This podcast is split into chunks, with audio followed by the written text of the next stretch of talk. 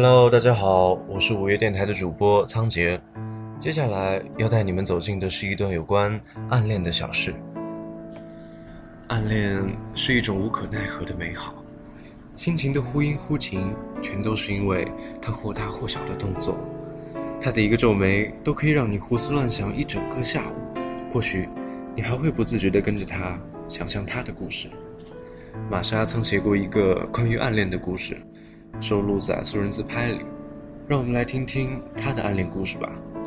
那是关于少年，关于一元硬币的盲目的爱恋。我曾经很喜欢一个女孩，虽然我年纪不是很大，但是那却已经过了有一段时间了。我不认识她，她当然也不认识我，充其量我们只不过是同一间学校罢了。如果说我和她有什么交集，大概也只是那一次在合作社排队要结账的时候，我就排在她的后面。老板娘找给我她刚刚付钱的那张五十元纸钞，就是这样，没有再多了。我当然很珍惜那一张纸钞，虽然一样是国父板着脸的大头和充满油渍的皱褶，但我就把它放在我的书桌前，想象就是他坐在我的桌前，每天和我对望一样。我甚至背下了那一张纸钞的号码，但我当时却背不起自己的身份证号码。在那个荷尔蒙正旺盛分泌的年纪里，我千方百计地想和他接近。在那样的时刻，谁还管莫尔数或是一行用铁路是从哪里到哪里的这种，就算我不知道，还是可以一样活到七老八十的事情？我偷偷摸摸地跟从他回家，就像悬疑的电影里头演的一样。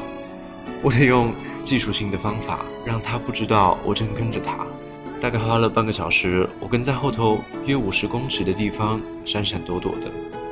最后，我终于知道了他家的住址。回家的路上，我去了电动玩具店，和死党在那里玩电动游戏机，消耗了一整个晚上，用本能的和直觉动摇着左手的摇杆和右手的按钮。就在忙着投下一个五元和应付第四关魔王的同时，忽然觉得我要知道他住址干嘛？他住在哪里与我何干啊？靠，又死一次！看样子要快准备下一个五元了。他的成绩真的很好，连作文都写得非常棒。各式各样的校内竞赛，只要有颁奖典礼，八成都会听到他的名字。他就像那种被好人家 养得乖乖又听话的那种贵宾狗，烫好的衣服和裙子，洁白的袜子，总是闪着黑光的皮鞋，走在楼梯上飘啊飘着的百褶裙，还有天冷时围着他修长脖子的暗红格子围巾。呃，请原谅我用“贵宾狗”这样糟糕的词去形容一个好女孩。那个时候，关于她的记忆实在是太可爱了。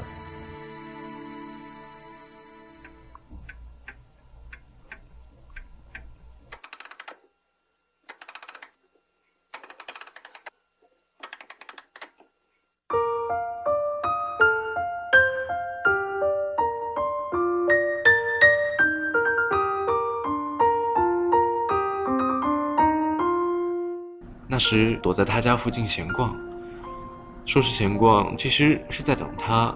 不过，要等他干嘛？我不知道哎。正好看见他带着他的贵宾狗出来买东西，那简直和他如出一辙的宠物哎。要不是人和狗是那种八竿子打不着的物种，我简直怀疑那就是他的亲生妹妹呀。呃，扯远了。本来是要说他的成绩的，文化走廊有他参加书法比赛得奖的作品。穿堂的公布栏老是贴着他的周记和得奖作文。节奏乐队比赛，他总是引人注目的指挥。他同时也是学校合唱队高音部的部长。周会时，他总是因为演讲比赛得奖而上台做示范。提到周会，他还是个好司仪呢。每天全校无论是校长、老师、主任或者同学，每一个人都要听他甜美的声音和标准的国语发号施令。运动会。他也是游泳池之中的佼佼者。对一个青春期的男孩而言，就算他没有得到名次，他穿着泳衣在水中游着的样子，简直就是一只完美的人鱼。总而言之，就是那种样样都让人嫉妒的模范生。也许有些他的记忆是我记错了，或是把他想得太完美。反正对于我来说，他是一种完美的象征。终于，呃，我有了他的电话。是死党不知道怎么弄的，我也背下了他的电话号码。我成天都想着拿起话筒拨通他家电话的那一天。在路上走着，就算穷到连电动游戏机都没法去玩，口袋也一定要至少有一元硬币。在家里的时候，真希望家里除了我，没有别的人会用得到电话。炎热假期的某一天，我八成是被太阳晒昏了头。我跑到巷口的公用电话，花了一元拨了他家的电话。听见他的声音，也许不是他，也不一定，但我就是这么认定了。什么话也没说，马上就挂了电话。说实在的。那真的是一种前所未有的满足。我第一次感觉和他的距离是如此的接近，就像自己是他家的话筒一样。所以后来又有了第二次、第三次，甚至养成了只要一想到他就会打电话到他家的习惯。虽然总是想着我要和他说些什么，要毕业了，高考加油，希望你能考上理想的学校，好成绩要尽量保持下去，别因为一点小挫折而气馁。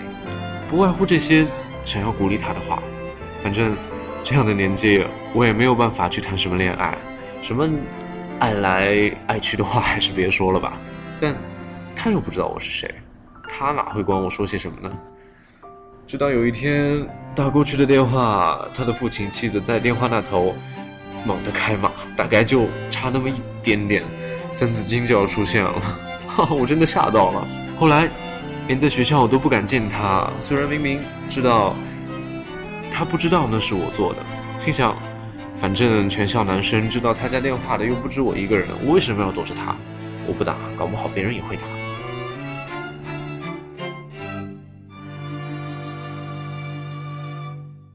快毕业了，学校里盛传着她交了个男朋友，那男的是出了名的假惺惺，虽然。成绩不错，但爱打小报告，又是个娘娘腔。我从来没有证实过这样的事情，就跟着大家一起说了他的八卦。别人说他在班上的成绩一落千丈，我跟着信了。别人说他现在除了约会，连补习或者图书馆也都不去了。别人说，因为他交男朋友的事情和父母大吵一架，就离家出走，和那个娘娘腔私奔了。有病！我心里强烈的指责他，居然不好好念书。居然为了这种小情小爱就放弃了大好的前途，就算想要谈恋爱，如果主角换作是我和他，也许会有稍稍那么点轰轰烈烈的争吵性。总之，传着传着我也就信了，而且深信不疑。虽然他一样上台领奖，虽然他的作品一样被张贴在那些作秀的地方，虽然还是偶尔会听到他又是全校前五名的成绩，反正我认为他变了，他就是彻底的变了。他也不再是当初我认识的那个纯洁又与众不同的模范贵宾狗了。虽然我也就从来不认识他。毕业后第一年，他考上了理想学校。我在一家数学补习班里又看见了他。他的父母接他下课。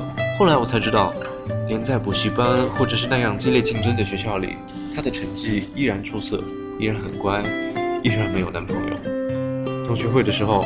斯达和我又聊起了过去的事情。那时他和那个娘娘腔的传闻，原来根本就是那个好面子的娘娘腔的一厢情愿，都是我的无中生有和要命的人云亦云。我从来都没有认识过他，虽然我假装是。现在想来，我的青春期真的是那么夸张又不折不扣的智障。我要是那时可以多花点时间，让自己有好点的成绩。让他注意，也许不会感觉自己浪费一年多的时间干了那么多无聊的事情。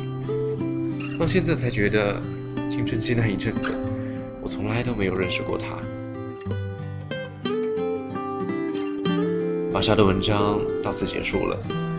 暗恋的方式有很多种，它只是一个人的记忆，也可能有两个人的记忆吧。